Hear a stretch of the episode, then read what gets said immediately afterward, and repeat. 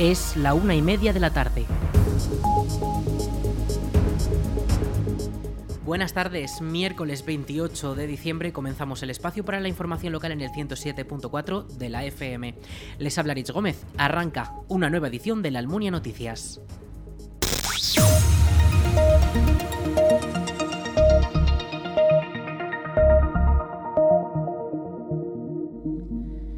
La calle Santa Pantaria comenzará las obras para su completa renovación el próximo 9 de enero. Con una previsión de tres meses de trabajos, la nueva calle permitirá modernizar los servicios de suministros y evacuación, los cuales están algo deteriorados y sufren las consecuencias de que la calle se haya hecho históricamente por tramos. Escuchamos a Juan José Moreno, teniente alcalde de la Almunia. Y es una obra que también tiene día de comienzo y día de final. Eh, espero que el final también se adelanten a la a la previsión, porque son obras que están financiadas con el Plan Plus y tiene que estar acabada antes de antes del, del 20 de junio, pero bueno, el principio eh, serán cuatro meses, en febrero, marzo, abril, eh, tendría que estar totalmente acabada. Es una obra compleja, es una obra de una calle muy larga que va desde Carrera Ricla, el principio hasta el final que va hasta la antigua Nacional 2, eh, digamos hasta la confluencia con, mm, con Talleres La Hoz, Mercadona, con, esa parte de la, de la travesía. Y bueno, pues es una obra, como digo, muy demandada. Tendremos algún tipo de problema porque esa calle se hizo en tres, cuatro tramos, entonces los vertidos de agua eh, y de aguas sucias y de acometidas se van a cambiar todo como tiene que ser, pero había diferentes cotas de niveles. Eh, esto para lo que lo, aún recordamos, eran todo campos, con lo cual cuando se hacía un tramo de calle, pues claro, el vertido no podía ir hasta el colector general que está en la carretera, tenía que ir al, al revés y bueno, eso se subsana, se hace un colector que va a bajar desde una punta hasta otra, con lo cual y cuando digo de problemas no, no va a haber problemas, va a haber esos problemas de las obras que siempre están y siempre cortes de agua, cortes, de agua se van a hacer por fase, no se va a cortar, se va a levantar la calle de arriba abajo para que no se pueda estar impracticable, se hará por, por, eh, por zonas y lógicamente, pues, bueno, inconvenientes, los de siempre, pues los coches, los garajes, los cortes de agua en algún momento, las, las averías. Pero bueno, va a ser una obra que como todas las obras cuesta y tienen problemas, pero que al final creo que va a ser una obra que va a quedar muy bien y una calle que le hacía falta, ya como a otras de la Almunia, que también hacían falta, pero esta ya estaba planificada, como, como he dicho, y bueno, pues a manos a la obra, como se dice, y que acabe muy pronto, la cuanto antes mejor y que se solucionen todos los problemas que, que esa calle ha tenido con el tema de, como digo, de, aguas, de olores y, de acometidas. Las obras abarcarán toda la calle desde su conexión en la carrera Ricla hasta la avenida Zaragoza y se realizarán por tramos para no afectar a toda la calle al completo en el mismo momento. De esta manera, las obras se pretende que se sufran lo menos posible por parte de los vecinos. El taller de empleo del INAEM en la Almunia ha abierto su periodo de inscripciones para poder formarse en la nueva modalidad que se ofertará en la localidad durante los próximos meses. El proyecto presentado por el ayuntamiento pondrá en marcha dos líneas formativas y ya busca gente interesada en obtener la formación. Por una parte, se formará en albañilería a ocho personas mediante un proyecto de rehabilitación de espacios del antiguo matadero, el actual espacio joven de la Almunia, y paralelamente se formará a otras ocho personas como auxiliares de atención geriátrica en la residencia Santa María de Cabañas. Los talleres de empleo son una formación remunerada ya que los alumnos durante el año que dura su formación reciben un sueldo y al finalizar su formación teórica y práctica consiguen la certificación correspondiente. En el caso de la rama de construcción se alcanza un certificado de profesionalidad nivel 1, mientras que en el caso de la rama de auxiliares de atención geriátrica se obtiene un certificado de profesionalidad nivel 2. Las inscripciones pueden realizarse desde la web del INAEM o desde la web municipal laalmunia.es.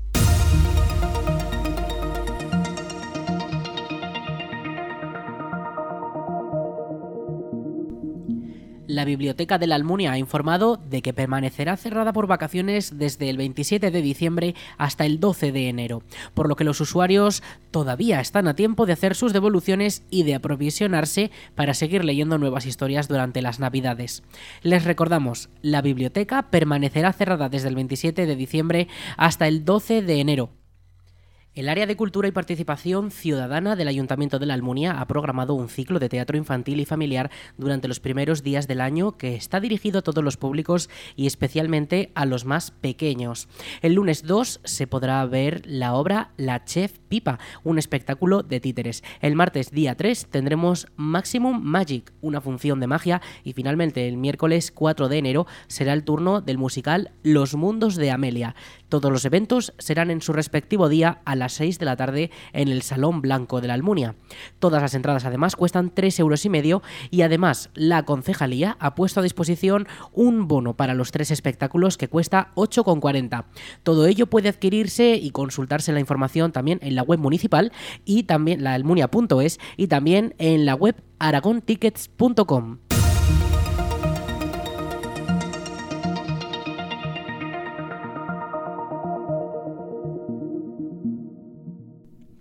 La Consejería de Acción Social de la Comarca de Valdejalón ha abierto el plazo de solicitudes para el Plan de Balnearios Inserso 2023.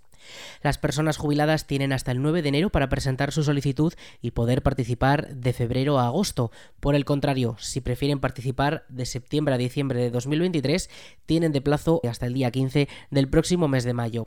Para poder beneficiarse, los interesados deben ser pensionistas de jubilación o incapacidad permanente, pensionistas de viudedad con 55 años o más, perceptores de desempleo con 60 años o más o personas mayores de 65 años. Toda la información y las solicitudes están disponibles en el Servicio Social Base de la Almunia, situado en la sede comarcal o también en la web del IMSERSO.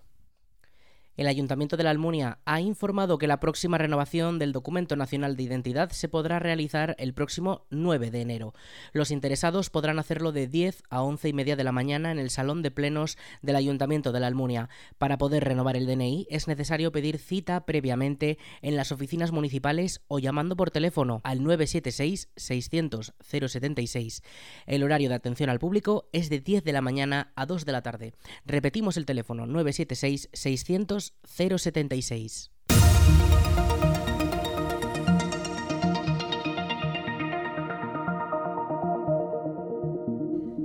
La DPZ ha presentado sus cuentas para 2023 y estas incluyen como novedad un plan de 30 millones de euros para que los municipios instalen plantas de autoconsumo energético. La inversión supone una nueva línea de subvenciones que financiará la puesta en marcha de este tipo de instalaciones municipales para que los ayuntamientos puedan reducir la factura de la luz tanto de los vecinos como de sus propios edificios. Escuchamos a la vicepresidenta de la DPZ, Teresa Lardero. La principal novedad de este presupuesto 2023 es que se incluye una agenda, no es la primera vez que la denominamos así, Agenda 2030, que está dotado con 30 millones de euros destinado a financiar tanto plantas de autoconsumo como cualquier iniciativa municipal que tenga que ver con la eficiencia energética. Contribuimos así a acelerar la transición energética en nuestro medio rural y sentar las bases de una red de plantas municipales de autoconsumo. ¿no? Hablamos mucho de comunidades energéticas, se habla mucho de autoconsumo y todo esto pues, requiere también de una apuesta decidida y esta institución apuesta por, por ello. El nuevo presupuesto asciende a 196 millones, 26 más que el aprobado inicialmente el año pasado y busca seguir apoyando económicamente a los ayuntamientos para que puedan hacer frente a la actual crisis económica. El equipo de gobierno tiene esa absoluta eh, obsesión por eh, velar por los eh, pueblos, como decía, los municipios de la provincia de Zaragoza, son 292 y especialmente en momentos muy delicados como los que hemos vivido a lo largo de estos últimos, estos últimos años. Nos enfrentamos, por tanto, a un 2000, año 2023 pues también llenos de incertidumbre, tampoco sabemos qué va a suceder a lo largo de este ejercicio, pero es obvio que la institución provincial está preparada para cual, cualquier acontecimiento extraordinario que pueda suceder para, como eh, ha venido siendo habitual, soportar, apoyar situaciones extraordinarias de nuestros municipios. Por tanto, en Provincia de Zaragoza, con este presupuesto, ponernos a disposición de nuestros municipios y localidades con ese músculo financiero que dispone nuestra institución provincial. Sobre todo, las aportaciones que hacemos desde la Diputación son para, evidentemente, que los servicios municipales se sostengan, todos los ayuntamientos eh, no tengan que mermar en ningún momento su prestación de servicios y eh, intentar eh, equilibrar esa brecha que existe entre las ciudades y el medio rural en pues, tanto actividades, proyectos e iniciativas. Las cuentas vuelven a girar en torno a los 50 millones del Plan Plus y también incluyen 5 millones para poner en marcha el servicio Ecoprovincia y 1,8 millones más también para dotar a los consistorios de escritorios virtuales. El pilar de nuestras cuentas sigue siendo el Plan Unificado de Subvenciones. Vuelve a estar dotado con 50 millones de euros que se va a distribuir en 292 municipios, siempre para reforzar, potenciar la autonomía municipal, pero eh, en este particular eh, hay que decir y recordar que estos 50 millones es el 25% de nuestro presupuesto, por tanto es muy relevante la dotación de este, de este plan. Como ya lo hemos iniciado tramitado anticipadamente, ya contamos con todas las solicitudes previas de los ayuntamientos y hemos facultado este presupuesto para que ya vaya codificado con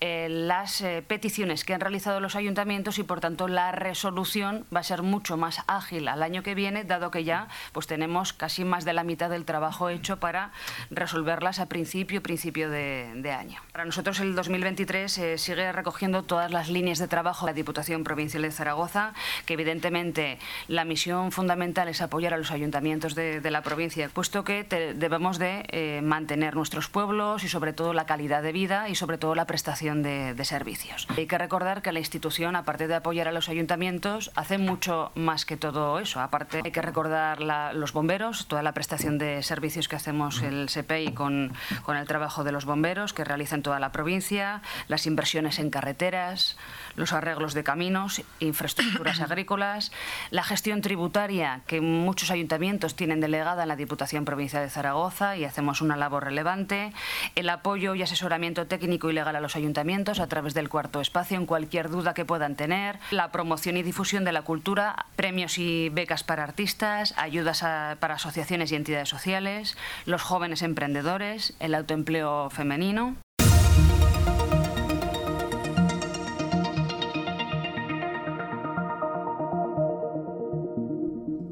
Los interinos de la DGA han protestado a ritmo de villancicos por la, según señalan los propios interinos, incompetente gestión de personal del Gobierno de Aragón. Los trabajadores de la Administración aragonesa han participado este viernes en una concentración ante el edificio Pignatelli para reclamar el cumplimiento real en Aragón de la Ley Estatal 20-2021, que obliga a estabilizar a los 17.000 interinos en abuso de temporalidad. O mejor baja y escucha.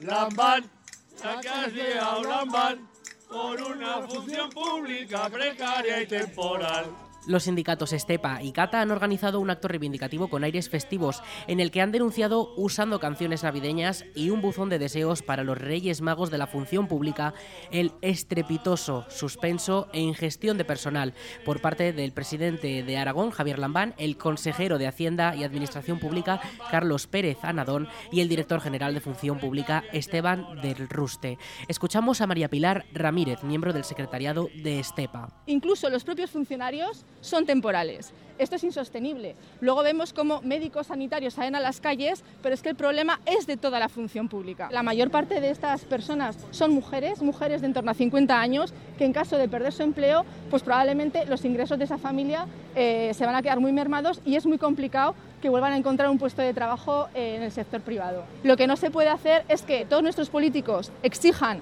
al sector privado que reduzca la temporalidad, que les persigan y que en lo que es eh, la administración pública no hay inspección laboral. Está toda la función pública aragonesa patas arriba. Los últimos datos del boletín estadístico oficial del mes de junio dicen que ha aumentado la temporalidad en 10 puntos desde el año 2015. Uno de cada dos funcionarios del Gobierno de Aragón es interino o es temporal. Las ayudas, lo que va a llegar de, de Europa, viene eh, supeditado a que se reduzca la temporalidad al 8%, como todos sabéis y según el boletín estadístico hablamos que estamos en un 50%. Entonces eh, tenemos eh, que reivindicar y que denunciar que peligran que lleguen los fondos europeos al Gobierno de Aragón. Estamos hablando que, por ejemplo, en la Administración General solo hay un 36,8% de personal fijo en su destino definitivo. Los convocantes denuncian que durante el mandato de Javier Lambán la temporalidad en la DGA ha subido 10 puntos y este año ha alcanzado ya el 49,6% de la plantilla, cuando la obligación legal es que no supere el 8%, lo que hace peligrar la llegada de los fondos europeos. La Diputación de Zaragoza continúa renovando su parque de maquinaria con la adquisición de una nueva retroexcavadora que ya está disponible en el Servicio de Recursos Agrarios, Vías e Infraestructuras. La nueva máquina ha tenido un coste de 215.300 euros y ya puede ser utilizada en la reparación de zonas agrarias de los municipios. Además de reparar los caminos rurales y hacer trabajos de mantenimiento en la red de carreteras provinciales, con este parque de maquinaria de la DPZ también se llevan a cabo movimientos de nivelado de terrenos, limpiezas de cauces, acequias y balsas y limpiezas de tuberías. Vamos con la previsión del tiempo.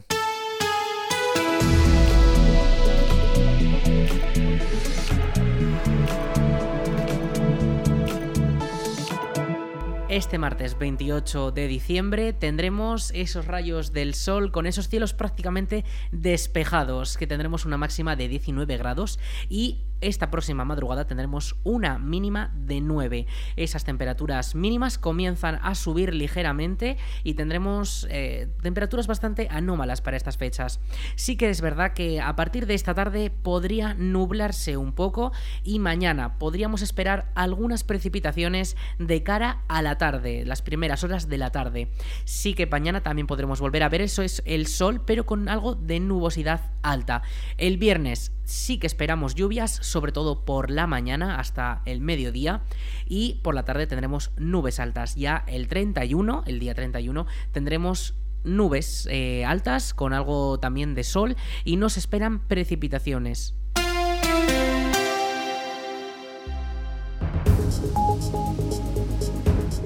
Hasta aquí la información local en la Almunia Radio. En unos minutos a las 2 toman el relevo nuestros compañeros de Aragón Radio Noticias. Más información en laalmuniaradio.es.